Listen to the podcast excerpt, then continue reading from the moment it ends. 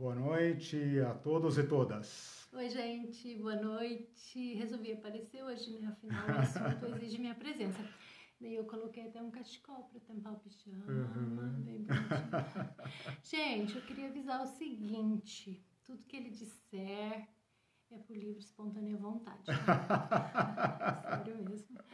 E eu vou estar aqui para dar uma ajuda, uhum. né? Para responder, é, para dizer as perguntas. Então, se vocês tiverem dúvida ou pergunta ou quiser problematizar, uhum. né? Estamos aqui para esse é o momento. comentários. Esse é o momento. E chama o pessoal, compartilha, uhum. porque esse, esse assunto é super importante, tá bom? Beijão a todos. Uhum. Legal. Bom, então vamos lá. Nós somos é, do grupo Liberta, de Curitiba ligado ao movimento das igrejas libertárias. É, eu tenho sempre aos domingos feito uma transmissão de material bíblico teológico numa outra página chamada Escola Bíblica Digital.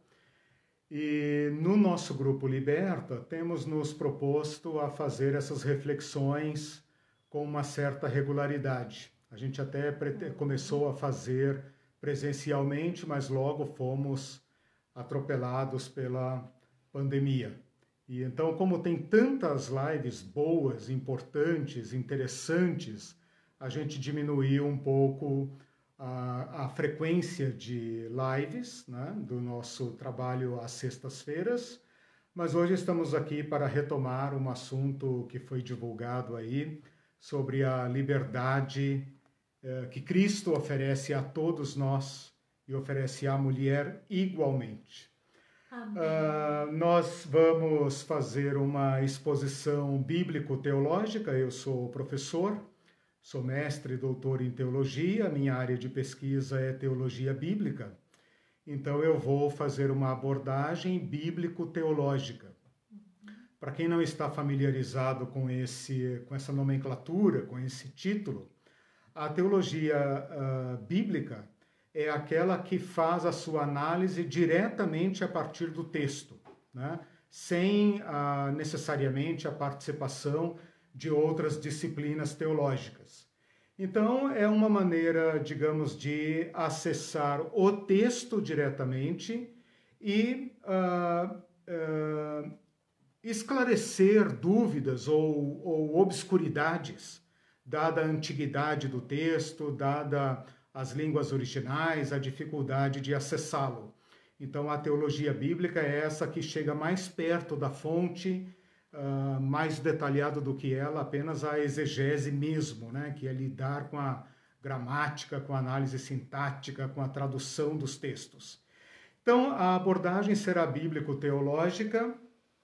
Os textos que tratam de relação entre marido e mulher são bem conhecidos. Eu até poderia uh, ter optado por fazer uma análise eh, textual, né? ir ao texto de Efésios ou de Colossenses e trabalhar ali ponto a ponto. Mas a gente até pode fazer isso numa outra oportunidade, mas hoje eu optei por tratar o tema na sua inteireza, na sua complexidade e me, uh, uh, me concentrar em elucidar os erros cometidos na interpretação destes textos em relação ao papel da mulher. Talvez você esteja se perguntando por que, que ele vai falar, né? Se a Irene está aqui, também é teóloga.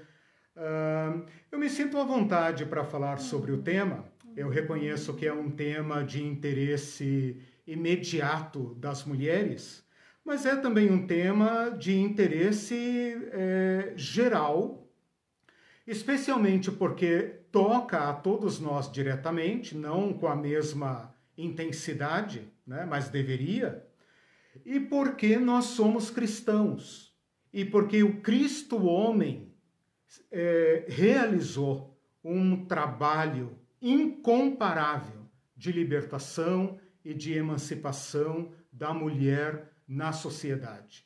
Então, nesta mesma trilha de Cristo, e tendo acesso, estando treinado para lidar com o texto bíblico, é que eu me disponho então a tratar desta temática, plenamente autorizado aqui pela minha esposa. Imagina a minha responsabilidade falar de um texto dessa envergadura, desse tema, né?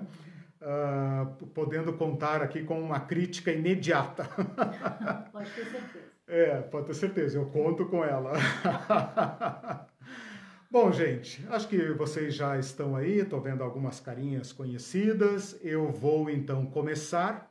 Vou fazer uma, uma exposição densa, já bem carregada de conceitos, para permitir a participação de vocês ali através do chat com a Irene, e ela vai interagindo e nós vamos conversando aqui, batendo um papo. Uhum. Veja, o problema que nós vamos tratar aqui poderia ser uma obviedade. Nós estamos aqui no pleno século XXI, como se costuma dizer, né? Como se no pleno século XXI a sociedade fosse uma sociedade evoluída é, culturalmente, nas suas relações, na prática de virtudes. Né? Fatalmente descobrimos que não, que em pleno século XXI nós não superamos problemas gravíssimos, como esse do conflito de gênero entre homem e mulher. E quando eu digo homem e mulher, não estou me referindo a, apenas à esfera da família, do, do lar, das relações conjugais. Né? É claro que inclui, mas estou falando da situação e da posição e da ocupação uh, do, de todos os espaços públicos pela mulher. Né? E isso continua sendo um, um depoimento contra o nosso, a nossa, o nosso progresso, o nosso avanço como sociedade. Se, por um lado, nós podemos contar nos últimos anos com grandes avanços, por outro lado, nós podemos amargar, lamentar profundamente uh, o tratamento que ainda é dispensado à mulher em todas as esferas da sociedade. E o que é mais grave, autenticado e homologado, naturalizado, normatizado, aprovado pela religião.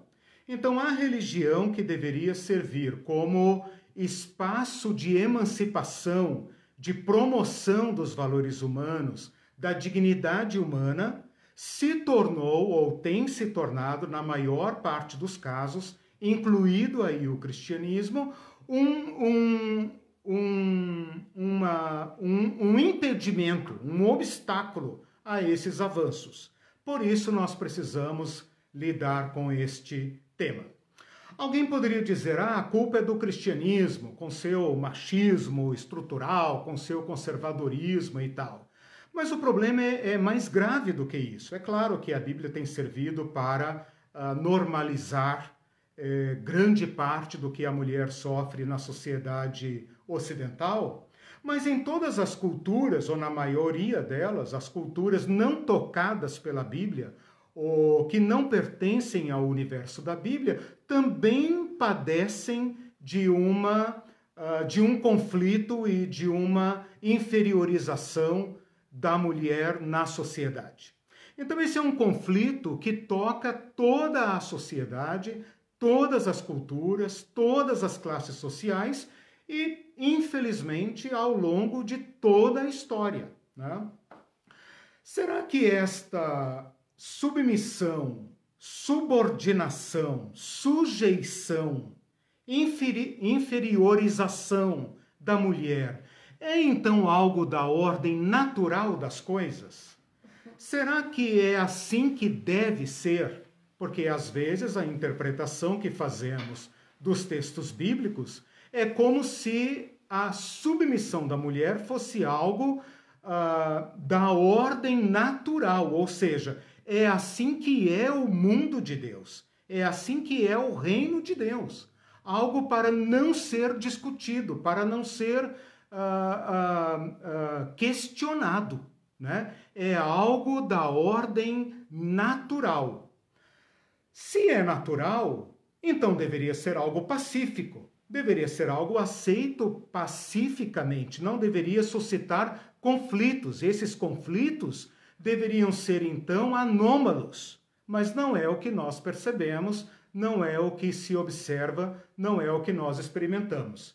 Se esse estado de coisas, então, é artificial, eu estou usando aqui a palavra artificial como oposta a natural, ou seja, um artifício, um esquema, uma estrutura que, de certa forma, também é generalizada para subordinar a mulher em todas as esferas da, da sociedade, desde a família até os governos e tudo mais, por quê? Então nós temos que fazer essa pergunta: por que é assim? Né? Eu não estou convencido de que tenha havido, de fato, na experiência humana, uma, uma fase em que a mulher tenha exercido plenos poderes. Eu sei que a sociologia considera essas uh, possibilidades de um mundo governado por mulheres. Eu, particularmente, não estou convencido disso. Mas isso não quer dizer que esta, esta ordenação entre homem e mulher pertença à ordem natural. Muito pelo contrário. Né? Eu vou defender aqui que ela é artificial e ela é a origem dos conflitos entre homem e mulher, como nós o experimentamos hoje. Não precisamos ir longe, não precisamos ir ao mundo passado, não precisamos ir a outras culturas. Podemos partir do drama uh, vivenciado por toda mulher nesta nossa sociedade, no mundo como nós o organizamos. Esta dominação, esta ordem das coisas, pode ser considerada tão natural, equivocadamente natural, pode ser considerada tão natural que tenha se tornado invisível. Pode ser que os homens, nós homens, ainda não tenhamos nos dado conta do papel que nos foi dado nesta sociedade, como nós a construímos. E as mulheres também podem ainda não ter se dado conta do papel secundário que foi atribuído a elas na sociedade como nós a organizamos. Então a pergunta aqui é a seguinte: outra sociedade é possível? É possível um estado de coisas em que não haja inferioridade de uma parte da humanidade, da parte feminina da humanidade? Né? O que eu pretendo aqui é chamar este conflito à visibilidade, à consciência que nós, homens, homens e, uh, uh, seja onde quer que nos encontremos na, na consciência desse tema, percebamos como o mundo no qual vivemos nos atribui um papel privilegiado, um lugar privilegiado, funções privilegiadas, que nós somos favorecidos por esse estado de coisas. E talvez por isso estejamos sendo tão preguiçosos, tão negligentes em promover a emancipação a qual as mulheres têm direito. E pode ser que também as mulheres não apenas não estejam conscientes, mas uh, tenham se transformado, especialmente no ambiente religioso, aonde esse esquema de coisas recebe uma roupagem divina, é, de, é Deus que quer as coisas assim, pode ser que as mulheres tenham se tornado não apenas conformadas com esse estado de coisas, mas além disso perpetuadoras, replicadoras. E então você terá mulheres como aquelas mulheres uh, do mundo africano, árabe, onde se pratica uh, por exemplo, a mutilação feminina. Ora, quem é que pratica a circuncisão feminina no mundo árabe, africano, tribal? não são homens, são mulheres. Uhum. Né? Então, através desse exemplo dramático, eu sei que nós aqui não temos este problema, temos outros, né? Através deste exemplo dramático, eu quero chamar, eu quero uh, uh, tornar desconfortável a, a, nossa posição em relação a esse problema, no sentido de que você, mulher, pode estar não apenas inconsciente do problema, como pode ter se transformado numa autenticadora, numa reprodutora deste modelo que é contra você mesmo. Mas você, de certa forma, foi ensinada a pensar que esse é o seu lugar no mundo e é a vontade de Deus. É a vontade de Deus, como uh, proclamada pelos homens. E os homens estão numa posição confortável, não vão mexer uh, nesse estado de coisas para mostrar o caminho uh, da emancipação, o caminho da libertação. Bom, esta submissão da mulher, esta prisão da mulher, este cerceamento da liberdade da mulher tem uma lógica artificial. E é basicamente isso uh, que eu quero elucidar hoje, que eu quero provocar. Né? Então já estou chutando o pau da barraca para mostrar que esse estado de coisas não é natural e nem é vontade de Deus. Né? Agora cabe a mim defender estas posições. Uh, eu começo aqui citando uma frase do Jung, Carl Jung, no livro Psicologia do Inconsciente, que me chama muito a atenção quando eu medito sobre essas questões uh, da, da, das relações de poder. Né? Ele diz o seguinte: olha só que interessante. Pela lógica, o contrário do amor deveria ser o ódio, mas psicologicamente é a vontade de poder. Onde impera o amor, não existe vontade de poder. E onde o poder tem precedência, aí falta o amor. Um é a sombra do outro. Eu vou usar esta frase do, do Jung para então problematizar o nosso tema. O amor é a lei máxima da nossa fé cristã. É claro que é a virtude máxima da sociedade humana. É claro que toda a sociedade fala em amor, todas as religiões falam em amor. Mas no cristianismo, o amor está na posição central. Então, aqui nós já temos que discutir o que é a subordinação e a submissão da mulher. Nós temos que afastar a hierarquia entre homem e mulher, porque a hierarquia é a linguagem do poder. E enquanto as relações entre homem e mulher, entre esposo e esposa, se derem na estrutura da hierarquia, o amor de Cristo não será possível. Perceba que até agora eu não citei nenhum texto das Escrituras. Eu citei Jung, né? que não era necessariamente um religioso, embora a considerasse. Então eu quero demonstrar para vocês aqui qual é o status original de homem e mulher segundo a vontade de Deus. Afastar a chave de interpretação e hierarquia, porque nós entendemos tudo com base na hierarquia. A nossa visão do mundo, a maneira como nós participamos do mundo é por meio da hierarquia a hierarquia entre pessoas.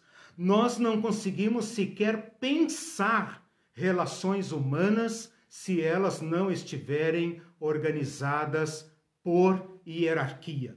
A hierarquia tende a ser uma estrutura invisível, natural, inquestionável, como se outro mundo não fosse possível. Minha tarefa hoje aqui é meter a marreta na hierarquia e apontar para outro mundo possível, que se não for realizável na grande sociedade, quem sabe pode ser chamado à realidade, né? na microsociedade de uma parceria entre homem e mulher. Na menor, so, menor, uh, uh, menor unidade social, né? o homem e uma mulher. Eles poderiam viver uma lógica de relacionamentos baseado em outras estruturas, que não a hierarquia. Quero passar rapidamente, resumidamente, por Jesus Cristo como o, o, o centro desta minha abordagem e depois, então, terminar falando sobre a lógica do ensino apostólico, que é aquele, então, mais distorcido. Meu ponto de partida, então, é aquele que estabelece a igualdade entre homem e mulher. Esse é um estatuto da nossa fé cristã. Está lá na criação do homem e da mulher. Gênesis 1, 26 fala, fa, fala o seguinte: Deus falando. Esta é uma fala colocada na boca de Deus.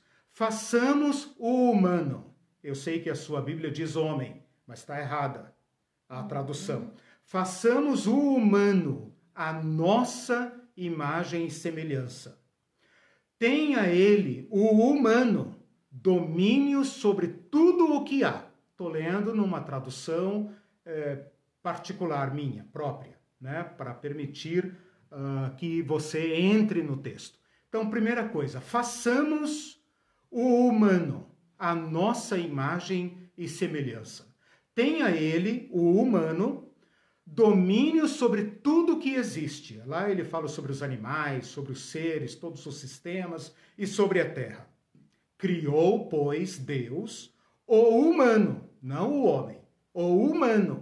A imagem de Deus o criou. E agora, aqui, pela primeira vez na linguagem, uh, no texto bíblico, fala do homem e da mulher. Tá assim: Criou, pois, Deus o humano a imagem de Deus o criou, homem e mulher os criou. Então, a primeira vez que a palavra homem e mulher aparece é após este conselho divino que estabelece a criação de um ser que terá domínio sobre tudo o mais. Esse ser humano, homem e mulher, compartilha com a criação, com a ordem da criação, grande parte da sua natureza, porque nós compartilhamos com este mundo a, a dependência deste mundo, nós fazemos parte desta criação, nós fazemos parte da terra, nós fazemos parte dos ecossistemas, nós temos uma relação de uh, profunda dependência com esta com isso que a, o texto bíblico chama de criação.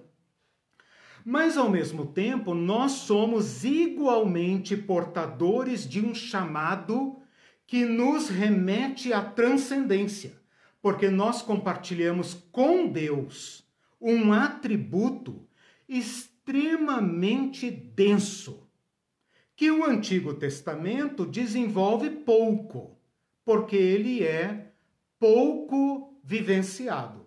E este atributo é imagem e semelhança.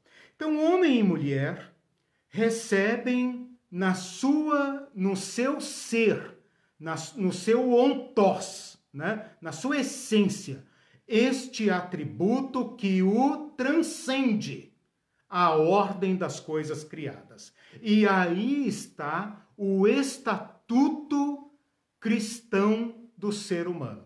Jesus invocou este princípio no seu ministério, portanto, ele o validou. Né? Imagem e semelhança. Tenha ambos domínio. Ao dizer tenha o humano domínio, está excluída logicamente e necessariamente o domínio de um sobre o outro porque ambos dominam igualmente. Ambos têm na sua essência, na sua natureza, a natureza que os constitui como humanos, a, a, o mandato de lidar com este mundo em pé de igualdade. Estas palavras imagem e semelhança estabelecem uma relação. Veja, a imagem só tem sentido em relação à sua contra-imagem. Toda imagem remete para algo além dela. Neste caso, está claro, a contra-imagem do humano é Deus, o próprio Deus. Né? Esse que fala de si mesmo como nós e desdobra esse nós divino, esse nós plural divino, né? em homem e mulher e confere a ambos igualmente a sua imagem. Portanto, a imagem de Deus está no homem, está na mulher. E a outra palavra, uh, paralela a esta, é a palavra semelhança, que também só tem sentido em relação ao semelhado. Ora, quando eu digo que algo ou alguém é semelhante, isto, é, esta, esta palavra requer um complemento. Semelhante a quem?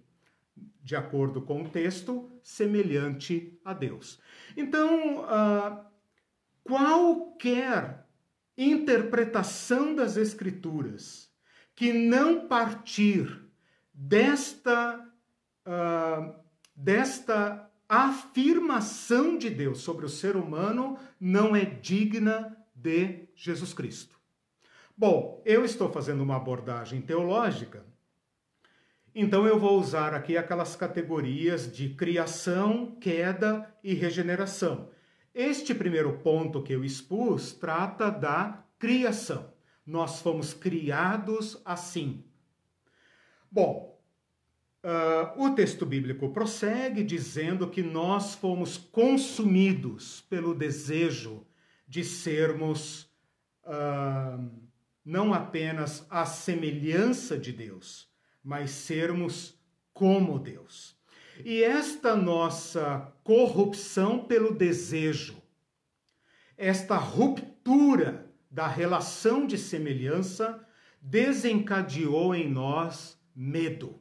E o medo nos incitou contra o outro. Você está em Gênesis 1, né? É, eu estou falando de Gênesis 1, 26, falando do, da, da semelhança. Bom, esse então é o primeiro ponto. Não sei se está claro, uhum, se eu consegui estabelecer aqui uhum. o meu, o meu se ponto. Dúvidas, né? aí. Esta imagem e semelhança, vou, vou terminar esse primeiro ponto dizendo isso. Essa imagem e semelhança não pode ser entendida como aparência física, porque Deus não é físico. Né? Nenhum Deus de nenhuma religião é físico. Deus pertence ao outro mundo. E o Deus uh, que, que, que disse isso também. Né? Como é que o ser humano pratica então a sua imagem e semelhança de Deus? Dominando, o que implica em liberdade. Se o ser humano é aquele que domina como Deus domina, esta imagem e semelhança tem que ser uh, realizada, percebida, materializada na liberdade. Portanto, todo ser humano, homem e mulher, foi chamado à liberdade, à plena liberdade. Então você diria que não se trata de aparência física, e sim de liberdade. Isso. De, aliás, quando eu digo liberdade, eu estou falando de uma qualidade do ser, né? de uma virtude, de uma qualidade transcendental. Uhum. Né? Ah, porque a, a, a semelhança física está excluída por óbvio. Né? Uhum. O, não significa que Deus é, é masculino ou feminino. Né? O, o, Deus da, da Bíblia, o Deus do Antigo Testamento, nunca jamais se associa a esses estereótipos do, de gênero, né? masculino ou feminino. Né? Ele é o Deus criador de homem e mulher, está perfeitamente uh, uh, assemelhado no homem, está perfeitamente assemelhado na mulher. Bom, feita esta então abordagem, eu estabeleço aqui um ponto dizendo que a ordem natural, aquilo para o que fomos vocacionados é para a liberdade. Pensa no mundo, pensa em você, pensa nos relacionamentos.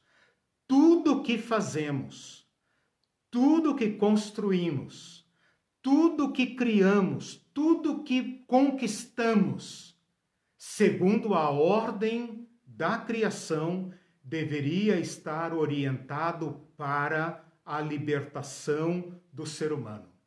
Ora, como os humanos, homens e mulheres, deveriam viver esta liberdade?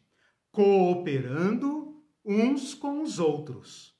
Porque esta liberdade é um chamado a ser. Nós fomos criados à imagem e semelhança de Deus não como deusinhos, né? mas como um chamado a realizar. Então, homem e mulher deveriam ter olhado para si naquele jardim, naquele paraíso, e falado um para o outro: Como eu posso te ajudar a ser livre, para se tornar cada vez mais parecida com Deus? E uma deveria ter dito para o outro: Como eu posso cooperar? para fazer com que você alcance aquilo para o qual você foi chamado a ser. E nós só alcançamos isso em cooperação. Assim como Deus diz, nós façamos nós, o homem, o humano, né? não o homem, o humano, a nossa imagem e semelhança, nós humanos, por nossa vez, deveríamos dizer como nós podemos realizar tudo isso? Sendo que a dominação, a interdominação, a sobredominação está excluída, porque o chamado é igual para ambos. Então, a ordem natural das coisas é o amor e a cooperação. Bom, passado de Gênesis 3 até Jesus Cristo, eu vou pular, porque você sabe que a, a, a Bíblia, de Gênesis 3 até Mateus 1, né, é a nossa história. É a história como nós a conhecemos. É a história da violência, das guerras, das disputas, dos ciúmes, dos assassinatos é, e tudo que você puder imaginar que está aí na nossa, na, nossa, na nossa mídia, no nosso mundo, na nossa história. Tudo deveria ser lindo e maravilhoso como um paraíso, outro mundo possível, né? Mas nada disso se realizou, ou não perdurou, ou não se estabeleceu. Logo que o ser humano começou a se relacionar uns com os outros, surgiu o medo. O medo porque eu percebo que eu tenho um desejo infinito para me realizar. E eu vejo em volta e vejo que todos querem a mesma coisa que eu.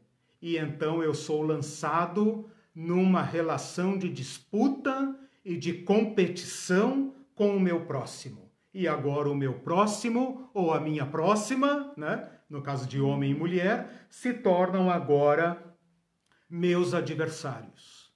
Porque eu reconheço que eu não me basto e nada me basta. E a, a, a criação disponível não é mais suficiente para atender a minha sede de transcendência. Né? E então uh, nós entramos nessa, nessas relações de medo, e então obrigatoriamente temos que estabelecer um controle. E é aí que entra o esquema artificial dos nossos relacionamentos. Portanto, a cooperação é a ordem natural da criação. Veja o mundo, veja a criação, veja os animais, veja as árvores, veja os ecossistemas. Uhum. Né?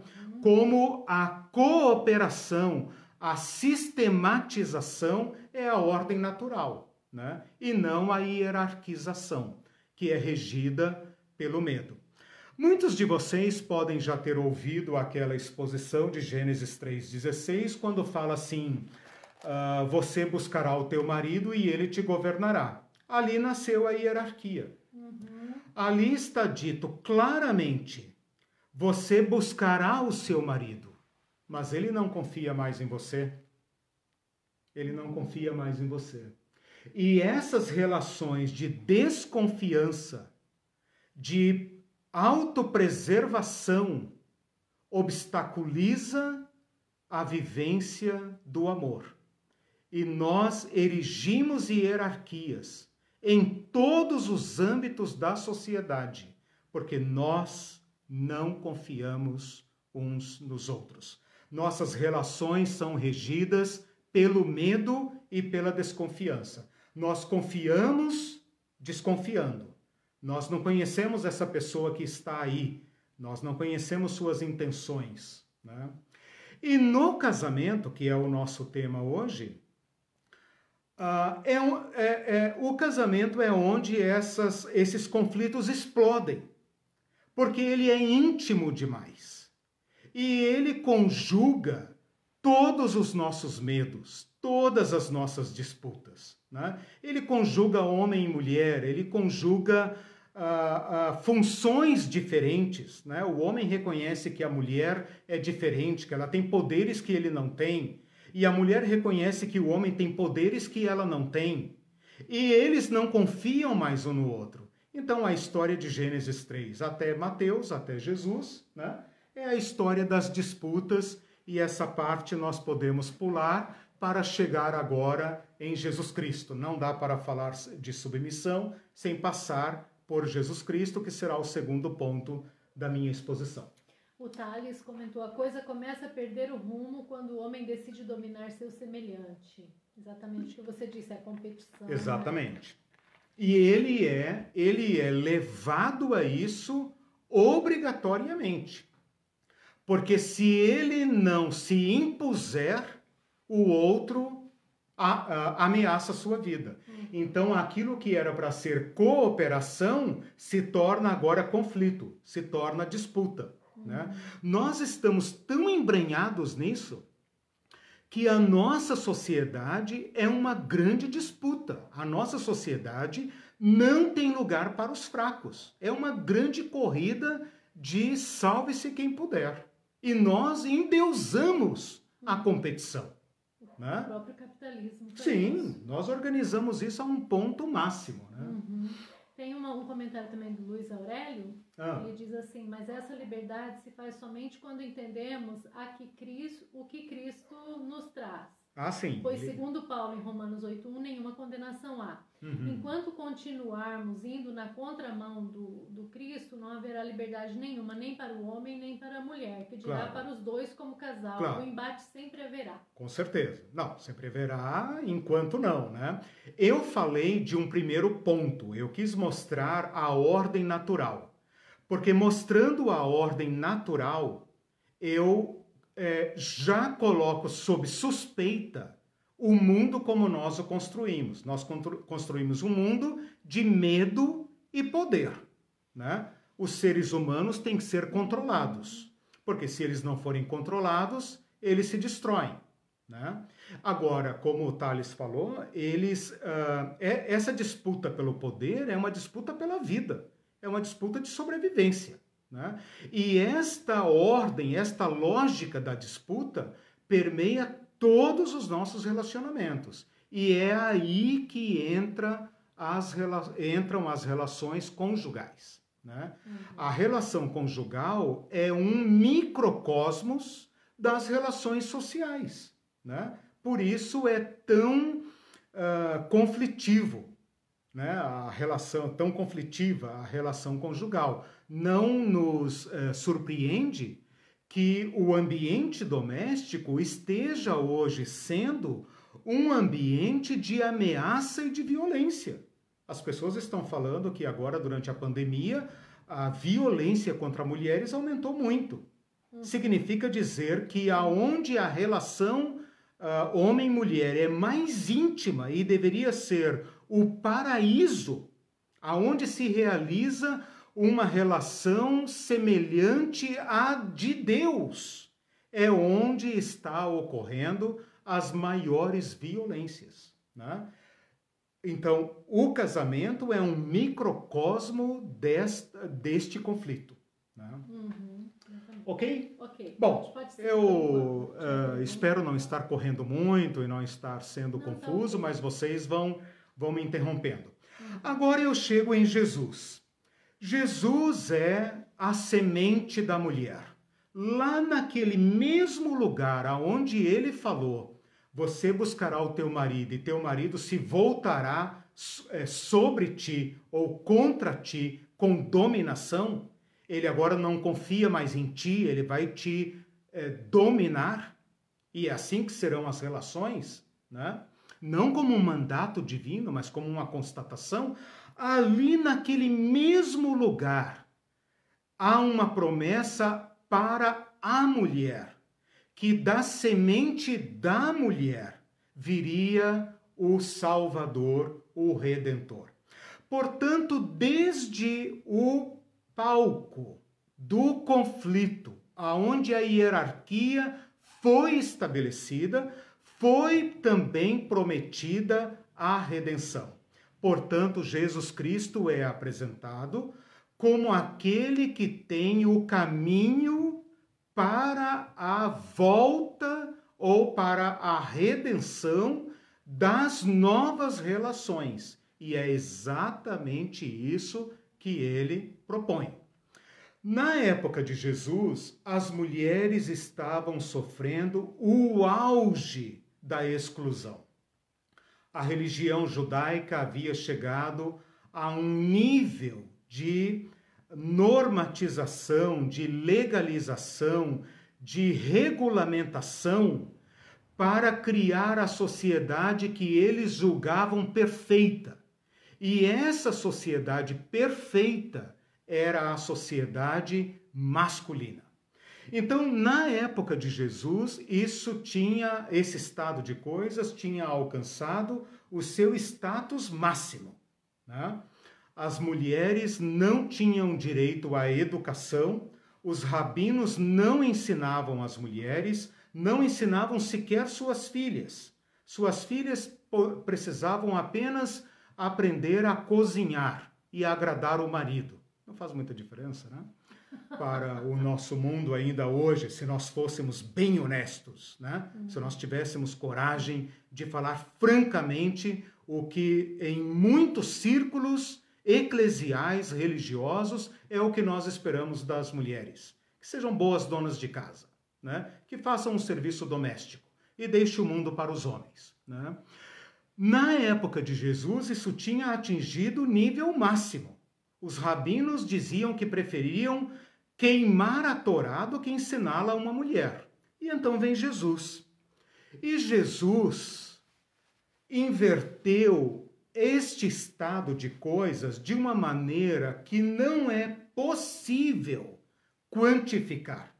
Eu não conseguiria, nem que falasse por horas, eu não conseguiria dimensionar, qualificar o impacto da vida de Jesus, das palavras de Jesus, da conduta de Jesus em relação às mulheres. Jesus curou mulheres. Jesus tocou mulheres. Jesus se deixou tocar por mulheres. Jesus teve discípulas. Nunca tinha havido até então um mestre religioso em qualquer sociedade humana, em qualquer sociedade conhecida. Nem Buda, nem Confúcio, nem Lao Tse, ninguém que tenha se dedicado ao treinamento de mulheres. Jesus fez isso. Jesus ensinou mulheres, Jesus teve discípulas, Jesus os, os uh, ensinou e ministrou em, em, em espaços mistos, completamente o contrário do espaço da sinagoga, aonde as mulheres tinham que ficar atrás de telas. ou completamente diferente do templo de Jerusalém, aonde as mulheres tinham seu pátio próprio. Tinha o pátio dos gentios, depois o pátio das mulheres e então o pátio dos homens. Jesus transgride isso. Jesus dá pleno acesso. Jesus uh, uh, compromete a sua reputação como homem, como mestre, como rabino em todos os lugares, ao tratar das mulheres. A primeira testemunha da ressurreição de Jesus foi uma mulher. E ele chama a atenção dos homens por não terem dado crédito à mulher que lhes anunciou pela primeira vez a ressurreição. Ele os repreende e eles devem ter olhado um para o outro e falado: como assim? Como assim nós deveríamos ter acreditado na visão de mulheres? Mulheres são é, é, é, vulneráveis, facilmente se enganam, né? E Jesus ali já estabelece como vai ser, né? É assim que vai ser. Então, ah, com este segundo ponto, eu quero fundamentar o seguinte: toda a interpretação das Escrituras, especificamente o que trata de relações entre homem e mulher, especificamente do casamento, tem que ser interpretado mediante Jesus Cristo. Jesus Cristo é o fundador de uma nova humanidade, de um novo mundo possível. Aquele novo mundo possível que eu desanquei no meu primeiro ponto, Jesus é o responsável por isso ele anuncia uma nova sociedade. Ele chama essa nova sociedade de reino de Deus. Né? Então, Jesus é o fundamento e é também o teto. Ele é o fundamento e ele é o corolário. Ele é a pedra final. Né? O Novo Testamento fala de pedra angular, e pedra angular pode ser entendida como a pedra de esquina, pedra pedra da base do fundamento, mas pode ser entendida também como a pedra de amarração da estrutura. Né? Esse Cristo, sua, seu caminho, seu exemplo, seu modelo, suas palavras é que devem ser agora para nós a chave da interpretação para tudo que nós sabemos para tudo o que cremos. Então eu demonstrei até agora que a ordem natural é a cooperação, é a igualdade entre homem e mulher, ambos chamados à liberdade e que ambos devem cooperar entre si para promover a plena realização de ambos. E neste segundo ponto, eu demonstrei como Jesus Cristo restitui, regenera, recoloca de novo homens e mulheres neste novo mundo possível, este novo estado de coisas, e atribui a nós, aqueles que dizemos ser seus seguidores, a tarefa de realizar, de materializar isto nas nossas relações. Agora eu vou para o terceiro ponto e eu espero que você já esteja entendendo o tamanho da bronca. Uhum. Porque tudo que nós dissermos sobre homem e mulher tem que estar construído sobre o marco regulatório de Jesus Cristo e debaixo do teto de Jesus Cristo. Senão é espúrio e deve ser rejeitado como parte daquele estado artificial, regido pelo medo, regido por dominação e pela, o, ah, pela necessidade de controlar. A Eliane Dom já comemorou que Jesus é lindo. Ah, com certeza. Com e certeza. a Maria Antônia comentou assim: imagina que vida miserável, a mulher não era nem contada. Não. Mas ela também não, não havia violências contra ela, talvez na época como hoje. Havia? A gente Olha, pode fazer assim. Não, não. Eu, eu diria o seguinte: nós temos um pecado gravíssimo contra Jesus Cristo, pela maneira como nós resistimos a Ele, a missão que Ele nos deu, e a, man... e a, a, a, força com que nós nos agarramos às estruturas que Ele destruiu. Então, assim, eu diria que a, a violência contra a mulher, ela muda de face Mas, mas nunca deixou de existir. Né? A mulher da época do mundo de Jesus era parte do rebanho do homem. Não, não nos causa estranheza que até hoje nós usemos a palavra patrimônio. Né? Patrimônio. Né? E, a, e a palavra matrimônio. A mulher como reprodutora. Né? Se o homem pudesse ter descendência sem mulher, ah, eles teriam eliminado as mulheres, não tenho dúvida disso.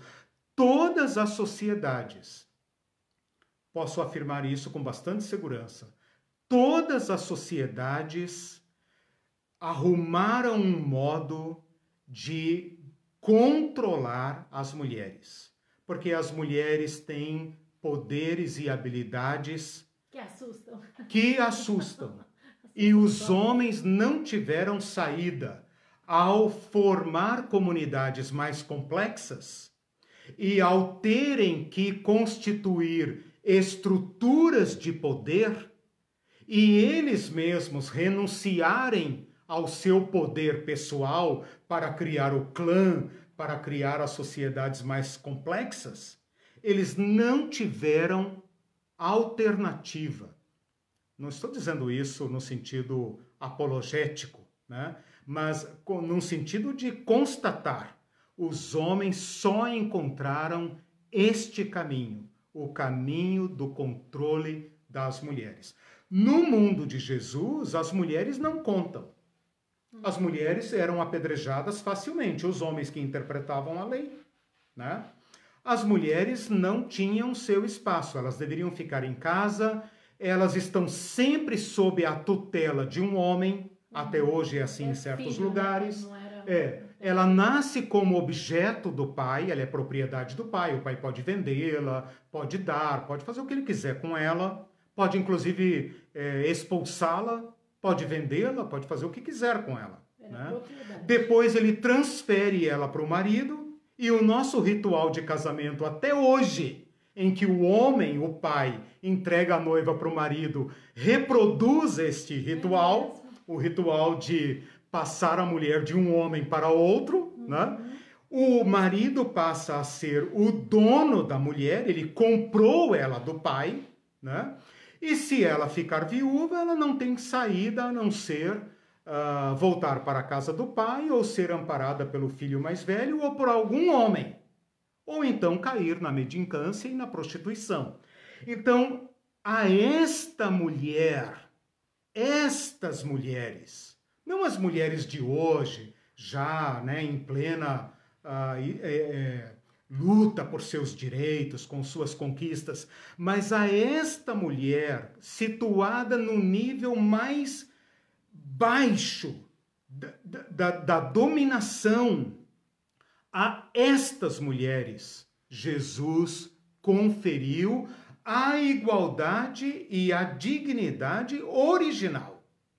Então ele desbancou, ele, ele, ele desrespeitou, ele quebrou, ele escandalizou todos os compartimentos que separavam homem e mulher.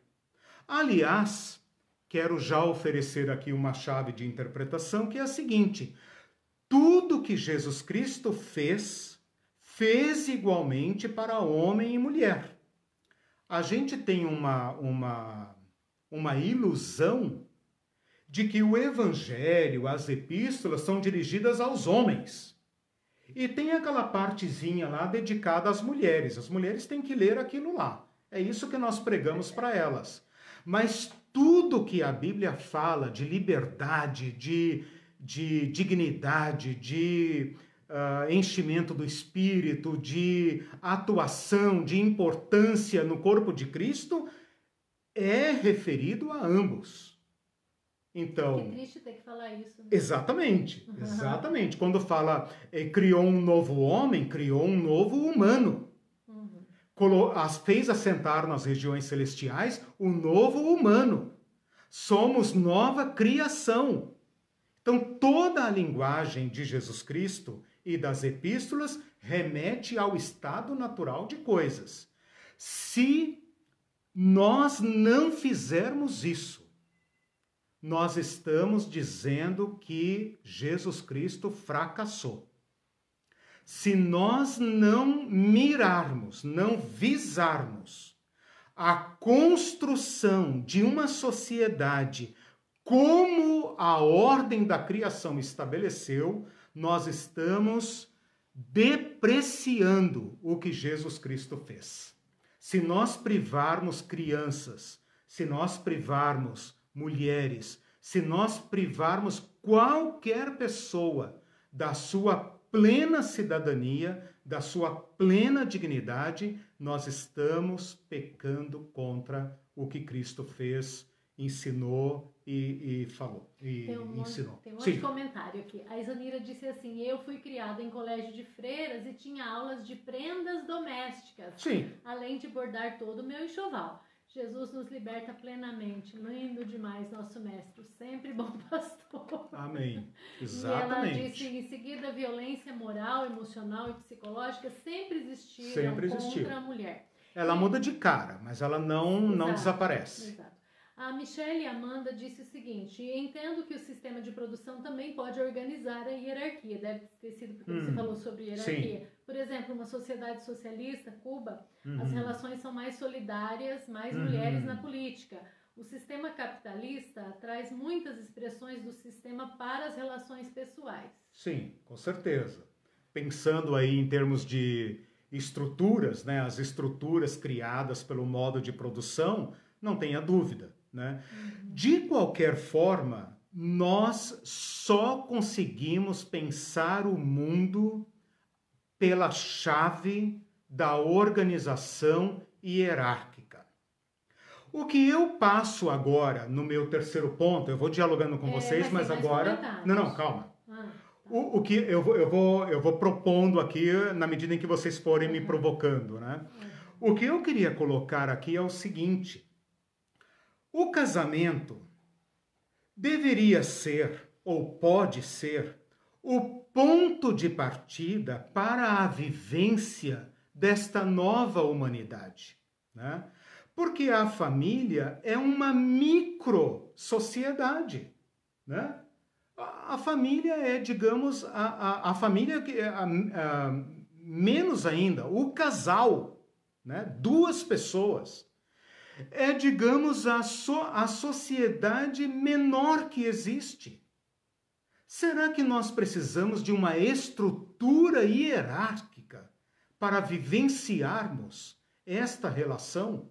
Será que a relação conjugal tem que ser organizada a partir do medo e da desconfiança que um tem do outro ou através da liberdade e do amor?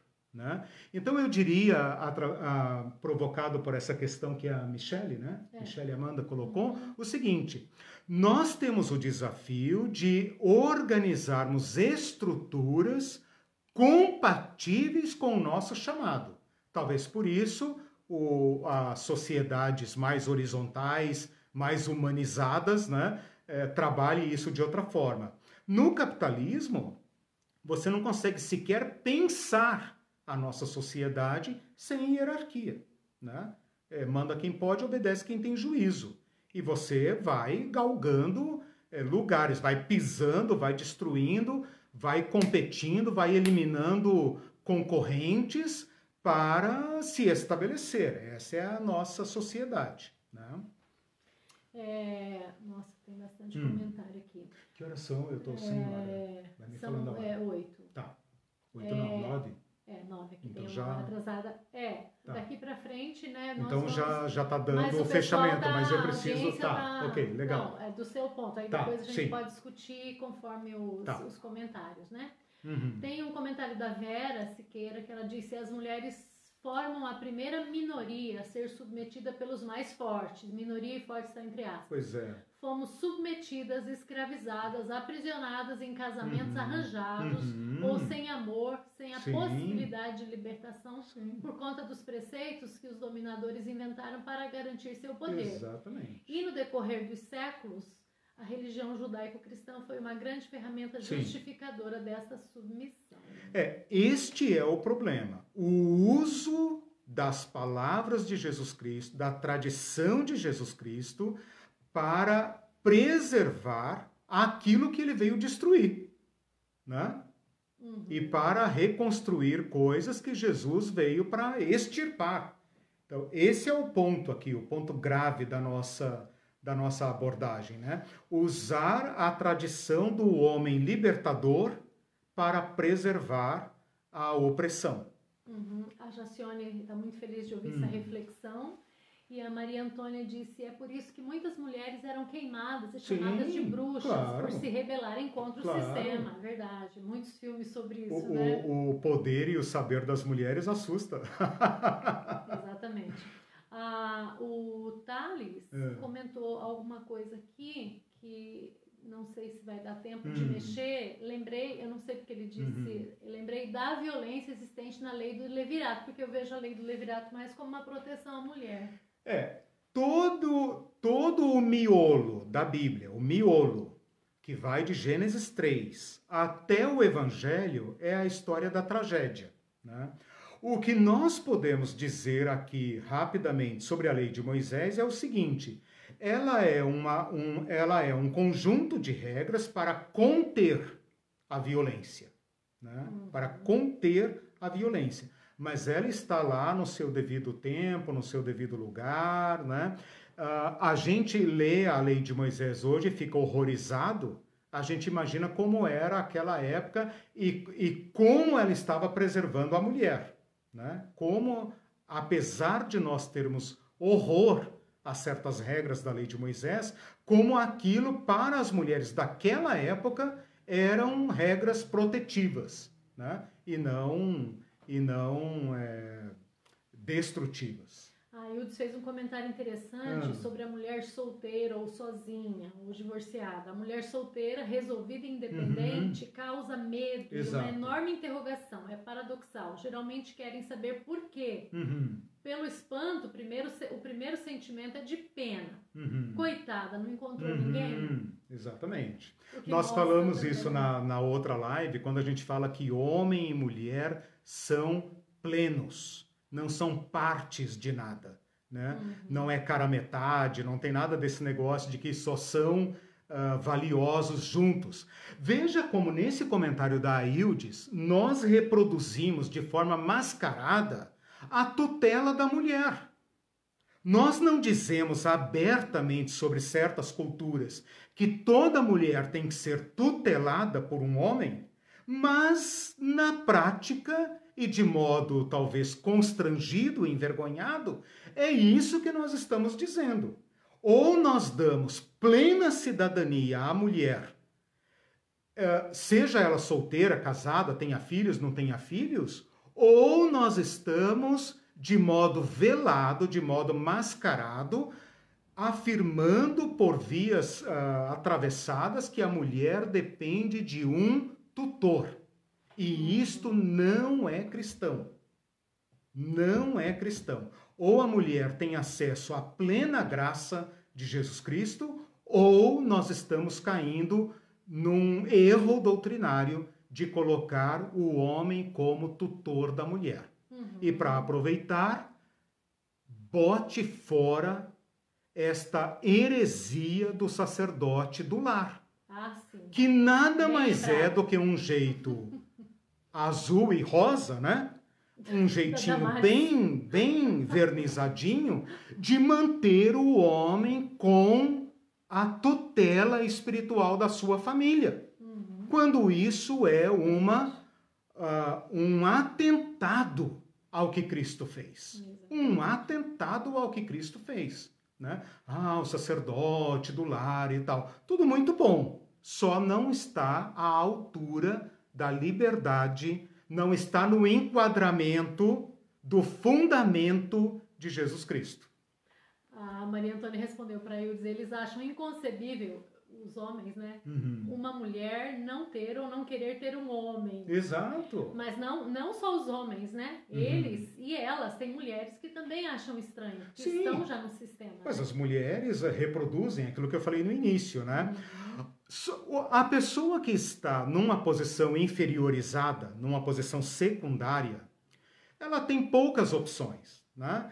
Uma opção é lutar, lutar, enfrentar, né? Promover a sua própria libertação, né? Sem depender de autorização de quem está numa posição privilegiada.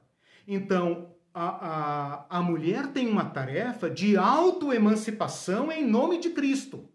Cristo lhe dá esse chamado diretamente. As mulheres não dependem da autorização dos homens, da licença, da permissão, do reconhecimento dos homens para proclamarem sua liberdade cristã. A liberdade cristã é algo para ser realizado, independentemente de quem está na posição privilegiada.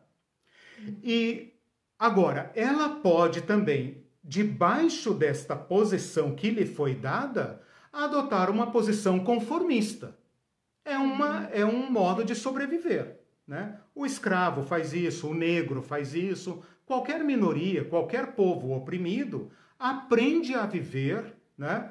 ao invés de ficar lutando contra as correntes, aceita as correntes, daí elas não doem mais. Né? Mas prestem atenção nisso. Qualquer pessoa que está sob dominação, isso vale para todos, não esperem, não espere que os dominadores promovam sua liberdade. Uhum. Vocês têm, ah, todos nós temos, né, nas suas diversas áreas de dominação e de ser dominado, um mandato do próprio Cristo, um chamado do próprio Cristo à plena liberdade. Por isso que eu mesma proclamei minha E os homens, sim, os homens devem cooperar com isso. Então, se eu entrar aqui um pouquinho, me deixa entrar nesse terceiro tópico, porque ele encerra a minha, eu coloco todas as fichas na mesa, Ok. que é a questão da submissão. Então, vocês me deem aí mais uns minutos Depois eu leio para isso, beleza. Segura aí só um pouquinho, porque aí a gente pode é, matar três coelhos aqui, né?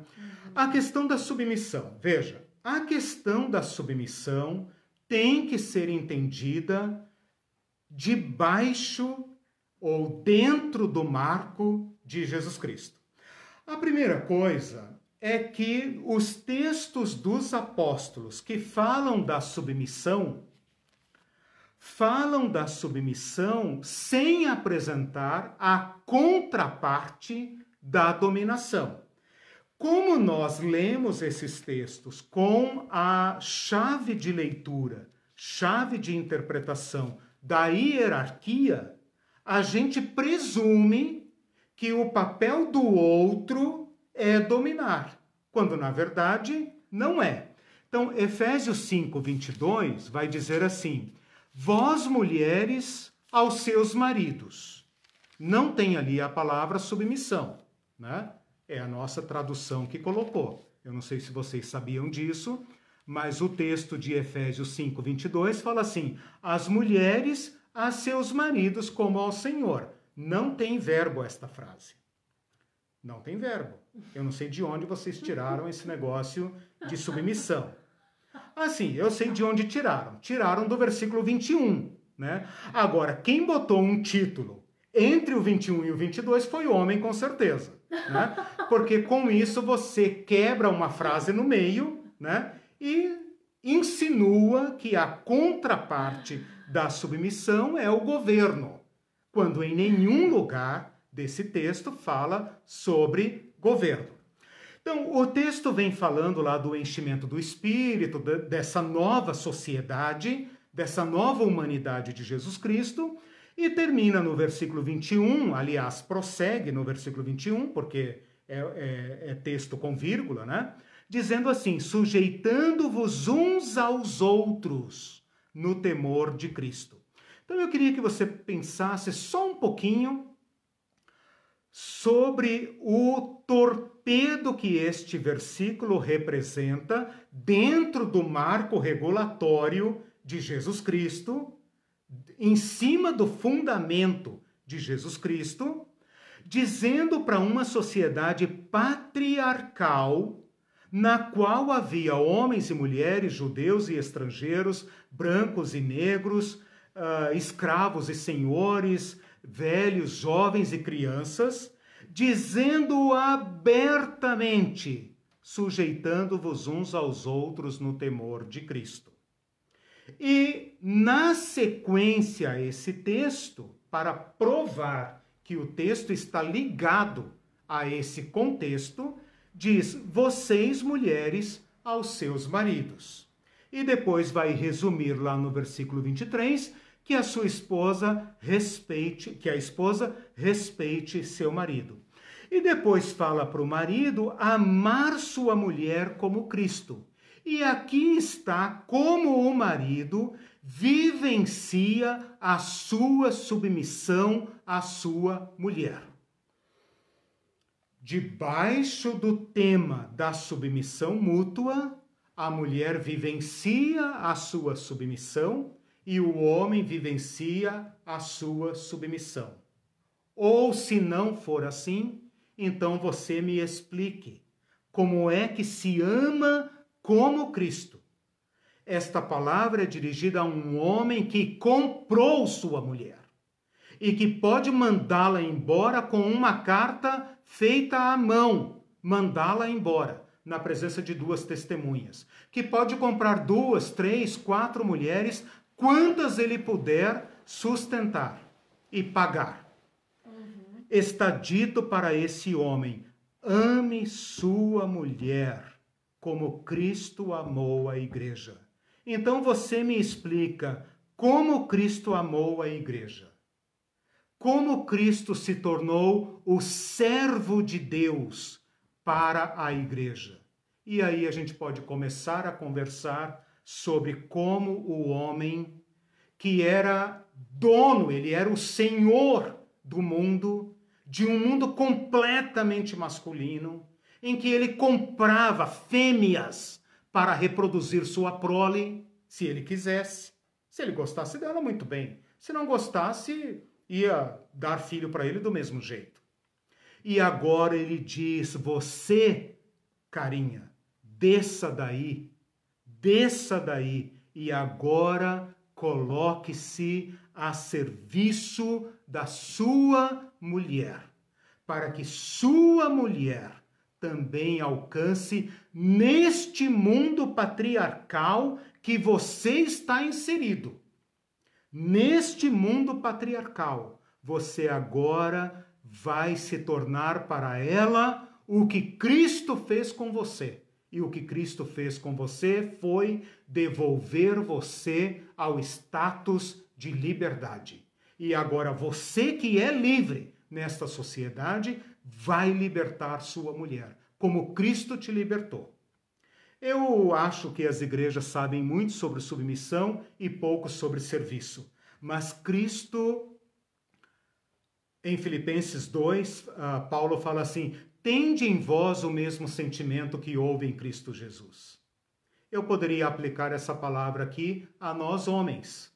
Tende em vocês, ten, tenhamos em nós o mesmo sentimento que houve em Cristo Jesus, que dispondo de todos os privilégios de ser homem, estando bem calçado em todos os seus privilégios masculinos, machista. abra mão deles e desça onde tiver que descer para emancipar, para trazer todos consigo e colocar todos consigo, como Jesus Cristo fez. Eu herdei o trono do meu Pai e vocês se assentarão no meu trono comigo. Ora, como que nós escravos, perversos, malignos, fomos parar no trono de Jesus Cristo? Como nós temos que reproduzir este sentimento de Jesus Cristo? Libertando todos aqueles, seja o negro, a negra, o, o homem, a mulher, a criança, o velho, o estrangeiro, o peregrino, seja quem for, use seus privilégios para libertar, para emancipar. Qualquer coisa menos do que isso não cumpre o Evangelho de Jesus Cristo. Termino com uma pergunta, e aí termino mesmo. Exposição, a minha né? exposição. É. Fico aberto para os comentários, não vou mais interromper. Termino com uma pergunta. Por que razão? Essa é uma pergunta, primeiramente, para os homens, segundamente, para as mulheres. Por que razão o apóstolo Paulo diria para uma mulher daquela cultura submeter-se? Submeter-se. Se submissa é tudo que ela era. Uhum. Que outro papel uma mulher poderia ocupar naquela sociedade patriarcal em que apenas homens têm cidadania, homens livres, homens ricos, homens nativos têm cidadania e todos os mais, inclusive mulheres ricas, etc, etc, não têm cidadania. Por que razão o apóstolo Paulo se dirige a uma mulher coisa, a uma mulher patrimônio, para dizer submeta-se ao seu Senhor. Não faz o menor sentido. Então eu vou propor um sentido para esta frase. Este texto é dirigido a uma mulher que está casada ou unida a um homem, a um novo homem. E esse novo, este homem que era seu dono, seu senhor, agora desce para ocupar uma posição como Cristo, uma posição de igual, uma posição de irmão, de igual. É absolutamente desestruturador, é perturbador. Uma mulher que até então havia sido tratada como coisa e como posse, não saberia lidar com este homem que desceu ao seu nível. Para esta mulher, que é oprimida, mas também carrega no seu coração o ressentimento contra o opressor, para esta mulher, Paulo está dizendo: não use a nova posição do seu marido para insurgir-se contra ele, para humilhá-lo, para abusar, para ofender. Então, para mim, na minha interpretação, esse texto da submissão só tem sentido numa sociedade que está dando os primeiros passos para construir a nova humanidade. São regras de transição. Regras de transição. Paulo Freire dizia que se a educação não for libertadora, o sonho do oprimido é se tornar o opressor. Então, a mulher como posse, a mulher como objeto de posse, e de abuso e de opressão, ela aprende a jogar o jogo da opressão. É claro, ela tem que sobreviver. Ela não vai se matar porque foi aprisionada. Ela aprende a sobreviver, ela aprende a se submeter, ela aprende a transar sem amor, ela aprende a dar filhos, ela aprende a jogar o jogo para sobreviver. E se de repente esse homem chega para ela lavando seus pés? E se esse homem agora, dentro desse novo lar cristão, se assenta na mesa junto com seus ex-escravos e trata com dignidade seus filhos, e agora confere, concede plena cidadania à sua mulher. Esta mulher reagiria imediatamente de modo correto? Então, para estes, para estas regras de transição a caminho da plena liberdade, é que eu vejo algum sentido na uh, recomendação apostólica da submissão. Ok. A Meire disse que ao invés da igreja lutar para extinguir a opressão contra a mulher, ela colabora de tal maneira que cria movimentos como, nunca ouvi falar, machonaria. Ah, sim, machonaria. Sim, exatamente, machonaria. É uma igreja que reúne, é, reúne homens em retiros. Ah. Em retiros para aprender o patriarcado. Não acredito. Mas claro, o medo, meus irmãos, o medo. O medo regendo as nossas relações. As mulheres feministas não esperaram os homens descerem do seu banco de senhores. Elas viraram o jogo e assustaram os homens. Ora, o que é que eu proponho para homens e mulheres uh, que compreendem o chamado de Jesus Cristo? Assumam a liberdade segundo Cristo. Assumam a liberdade segundo Cristo. Sujeitar-se ao outro não significa tornar o outro seu senhor. Essa é a grande sacada do evangelho e das novas relações. Porque a gente não é a favor do feminismo também, como e, não é do machismo. Isso. Eu me submeto à minha esposa.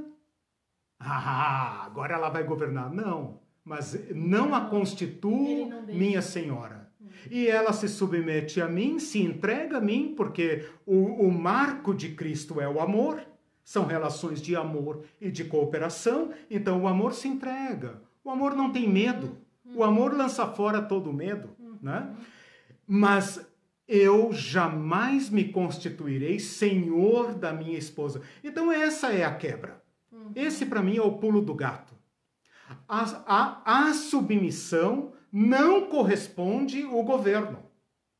A submissão corresponde o amor. O amor se submete. Uhum. Senão a gente só está invertendo os polos. Exatamente. E criamos um outro uhum. mundo uh, mais do mesmo, uhum. apenas com os polos invertidos. Sim, porque né? quando a gente tenta dominar é por medo, né? Mas a machonaria que a Mary falou, eu já vi esse, essa imagem, é uma reação do medo. Nós temos que manter o controle, homens. Senão nós vamos né, é, é, ser governados pelas mulheres. A Meire disse a igreja precisa aderir à nova aliança que Jesus estabeleceu Exatamente. para as relações de gênero. Exatamente. Então a gente vê que a igreja primitiva Parar estava mais de... adiantada. Se, se existiu esse conselho de Paulo, estava mais adiantado no sentido que já você chamou uhum. de lei de transição, né? uhum. né? Ou seja, é uma nova proposta, um novo mundo, uhum. uma nova civilização, uma nova maneira de é. ser, de relações, né?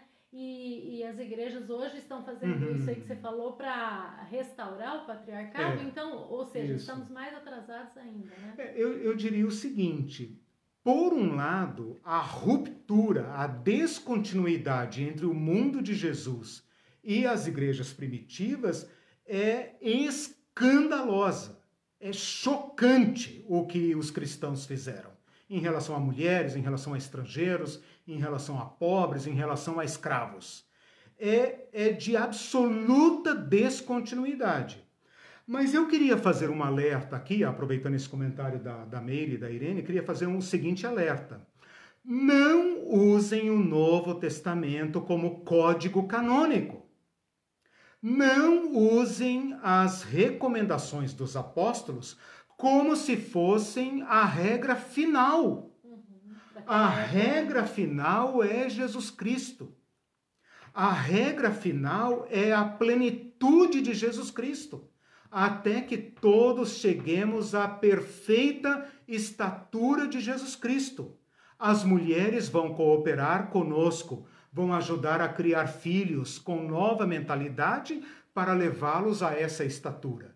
E nós, homens, vamos abrir mão dos nossos privilégios para emancipar as mulheres para que elas sejam apresentadas a Cristo como cidadãs plenas. Esse é o ponto. Então, eu não sei se o apóstolo Paulo chegou nesta compreensão. Eu não sei se Pedro chegou nesta compreensão, mas em relação aos limites culturais, uhum. eles foram, fizeram o máximo. Então, em relação a eles, sim, nós somos retrógrados. Também, né? Em relação a eles, nós somos retró retrógrados, porque hoje a sociedade está à nossa frente. A sociedade é que está assumindo a bandeira da liberdade. É e nós nos tornamos é os conservadores, né? Uhum. Me cheira formal esse negócio de ser conservador. Os cristãos querem ser conservadores. Formal. E o povo do mundo, a sociedade não cristã, tomou de nós a bandeira da liberdade. Olha que situação. A Sunny Mel fez uma pergunta hum. bem interessante, porque isso que você está falando vai servir de argumentos depois, né? Sim. De um teólogo para a gente apresentar é, como argumento para a uhum. submissão que é tão pregada, né? Sim. Então ela diz assim: compreendo, portanto, que a palavra submissa, uhum. submissa de submissas, né? Submissa uhum. entre aspas, submissas não existe no verso 22 do capítulo não 5 existe. de Efésios. No entanto, uhum. como podemos interpretar o verso seguinte? Porque o uhum. marido é o cabeça da mulher. Isso não se configura uma ideia de hierarquia? É, eu, eu, eu entendo a pergunta, ela tem muita lógica. É, tem duas coisas para falar sobre esse texto que são interessantes. Primeiro é questionar se cabeça que aqui está sendo usado no sentido figurado, significa para nós uh, o mesmo que significava para o mundo grego. Existe uma leitura desse texto que a mim soa muito coerente, embora nem todos concordem. No sentido de que a palavra cabeça deve ser interpretada não como eh, governo, mas como fonte. Né? Então, nesse sentido, o marido foi, ah, lá no relato da criação, a fonte da mulher. Mas no capítulo 1 Coríntios 11, eh, Paulo diz que a mulher também é a fonte do homem, porque todo homem nasce de mulher. Né? Então ele, ele termina lá dizendo em Coríntios 11, dizendo o seguinte: de modo que nenhum é mais do que o outro, mas todos são o mesmo em Cristo. Né? Outra coisa que a gente poderia dizer aqui é o seguinte: naquela sociedade, o homem era, para a mulher, um senhor. Mas este homem, senhor da mulher, é chamado a assumir a posição de Cristo. Então, eu rejeito esta interpretação tradicional, porque ela incorreria uh, em erro uh, nos obrigando a criar duas classes de cristãos, dois, uh, duas classes de cidadania. E isso não é compatível com uh, o evangelho como um todo. Né? Então, se aqui Paulo foi limitado, eu vou interpretar Paulo nos marcos de Jesus Cristo. Né? Então, veja, o que, que, eu, que, que eu fiz aqui em resposta? Eu dei uma alternativa de tradução que é coerente. Se vocês analisarem 1 Coríntios 11, vocês vão ver que ali também é usado esse texto e tal. E Paulo termina dizendo, olha, versículo 12: Como provém a mulher do homem, assim também o homem da mulher, né? E todos vocês são um e tal. E tudo vem de Deus. Então, ex exatamente ali, ele iguala novamente. Se esta interpretação não for uh, adequada, eu posso entendê-la como descrevendo o papel que o homem exercia na sociedade patriarcal. Mas depois, a partir do versículo 25, este homem é chamado a assumir o papel do Cristo servo. Então, mesmo que o homem na sociedade tenha o papel de cabeça. Mesmo que nas nossas famílias nós tenhamos herdado a estrutura hierárquica. Eu, como marido, e vocês, como os maridos, devem abrir mão, devem renunciar a isto. Porque, meus irmãos e irmãs, uma sociedade tão pequenina como dois não precisa de governo. Esta é a questão. Numa família clânica, numa família tribal, vá lá, né? Vá lá, que como diziam nossos nossos avós, né? Vá lá que seja necessário que alguém governe. Numa família patriarcal em que pai, filho, genro, nora, sogro, sogra, etc, etc, etc, todos vivem na mesma terra, vá lá que o homem exerça o governo, o mais velho, sei lá. Mas, cara, eu tô aqui agora com a minha esposa, só eu e ela. Como eu posso erigir uma estrutura hierárquica sob que justificativa eu reproduziria aqui no recesso do meu lar?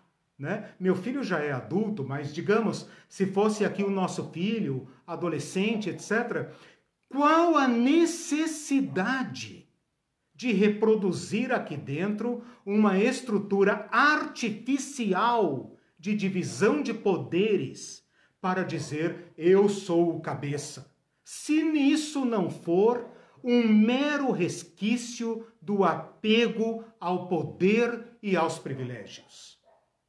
Agora, eu não estou me referindo numa inversão de papéis do homem banana e da mulher xerife. Seria o contrário. Eu, exato, seria mais do mesmo. Sim. Eu estou propondo uma cooperação em que o homem promova a sua mulher ao pleno da sua capacidade e não prive a sua mulher de desenvolver-se.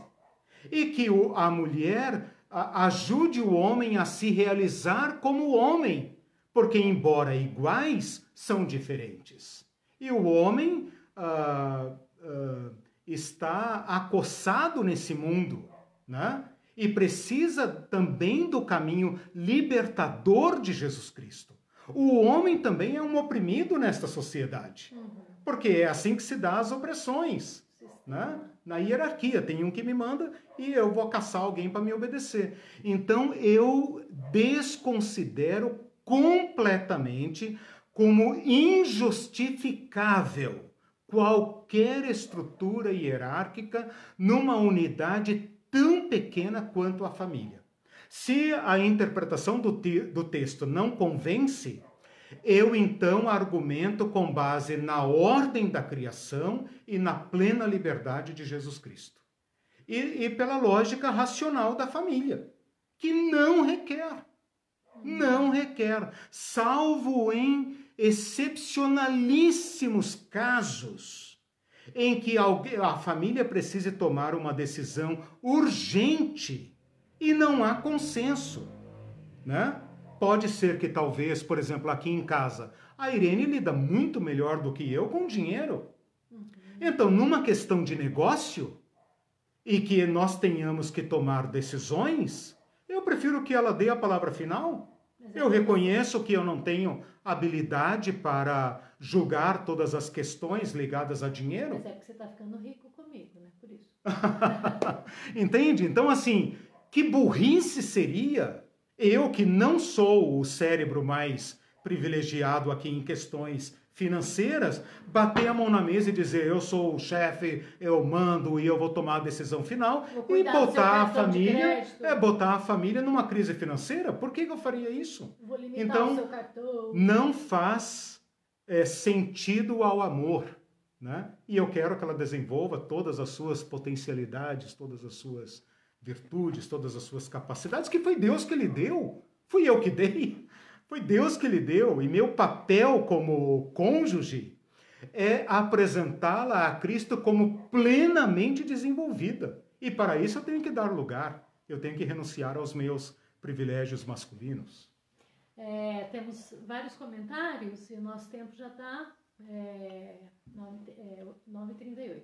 Tá. É... Podem continuar colocando lá as questões, eu respondo, eu... tá? E a gente continua isso também num próximo debate. Eu vi um vídeo que a mulher falava que um sinal que ela era submissa era não ter conta conjunta junto com o marido. Você pois é, pois Meu é. Deus. As pessoas continuam aí preservando essas estruturas arcaicas. É. Né? A Ivete disse assim, muito profunda essa abordagem de um tema não falado nas uhum. igrejas. Excelente. Aliás, uhum. além não falado e falado ao contrário. Falado para preservar, né? para conservar. E, exatamente. E a Edneide tocou bem uhum. nesse ponto, disse uhum. por que a imensa maioria das igrejas mantém essa estrutura tão machista. Porque Inclusive convém. as mulheres apoiam ignorância, é claro. má fé ou manutenção de poder.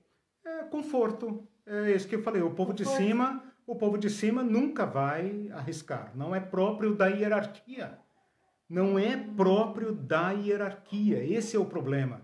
Quando você erige uma hierarquia, a hierarquia é uma distribuição de poder. E onde há distribuição de poder, não viceja o amor. É a frase que eu li lá do Jung. Onde há poder, não há amor. O amor só é possível entre pessoas livres. Não? A Eliane Dom comentou isso bem no começo, mas uhum. é, tem a ver com o que você falou. Essa dominação e violência agravaram em tempos de pandemia. Nós Sim. não fomos ensinados para esse encontro de vidas no mesmo lar. Uhum, exato. Não fomos treinados. É, veja, veja em, em, que grau está chegando o conflito, né? Uhum. É, a a Maria, uhum. Maria Antônia disse uhum. assim: enquanto se fala nessa relação de hierarquia, fico imaginando uma fala de incentivo, de uhum. força, tipo, vai que você consegue, devido à uhum. fragilidade do homem.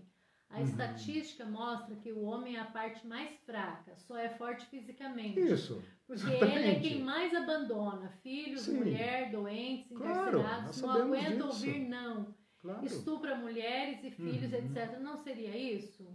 Percebam como é artificial a hierarquia, né? Uhum. Como nós perdemos no sentido de cooperação, né? Uns com os outros, né? Então, o que está proposto aqui é a cooperação.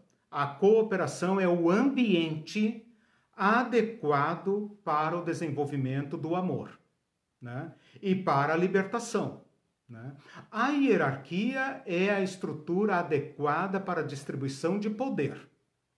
E então você vai padecer das limitações e dos conflitos próprios. Né? Uhum. A Hildes comentou, é. é muito comum a subserviência em troca da subsistência. Exatamente, exatamente. É, isso, isso é um problema, porque a, a, tem mulher que acha que não é. consegue sozinha e aí ela submete a, até isso, a violência. Claro, claro. Né? Sempre foi assim e continua sendo. Veja aí o século XXI, né? como a tarefa continua pendente. Né? Eu queria propor aqui uma questão ainda antes de terminar, que é a seguinte: não espere que alguém te liberte. Hum. Assuma sua liberdade em Cristo. É um mandato particular é, de cada um de nós em relação a Cristo. Com esta liberdade, eu posso me oferecer para cooperar. A mulher com seu marido, o homem com sua mulher e etc. Abra mão do domínio, porém não se deixe governar. Então, o, o, o, o ditado que nós criamos aqui uhum. em casa é o seguinte: uhum. não ser dominado e não dominar. Uhum. Renuncie é ao libertador. domínio não governe pessoas, mas também não se submeta ao governo de ninguém. Ofereça-se para servir livremente, porque há um só Senhor para o cristão. Nessa nova sociedade, há um só Senhor, o Cristo. Então, em fidelidade a Cristo, para ajudar, para cooperar com Cristo, na construção desta nova humanidade. Eu converto minhas forças, minhas habilidades e me sujeito a quem quer que seja para promovê-lo. Em contrapartida, ele ou ela não me governa. Esse é o pulo do gato que o povo da hierarquia não entende. Como que eu posso renunciar ao domínio e ao mesmo tempo não ser dominado uhum. por ninguém. Esta lógica do amor é subversiva. Uhum. O povo do poder se perde com ela.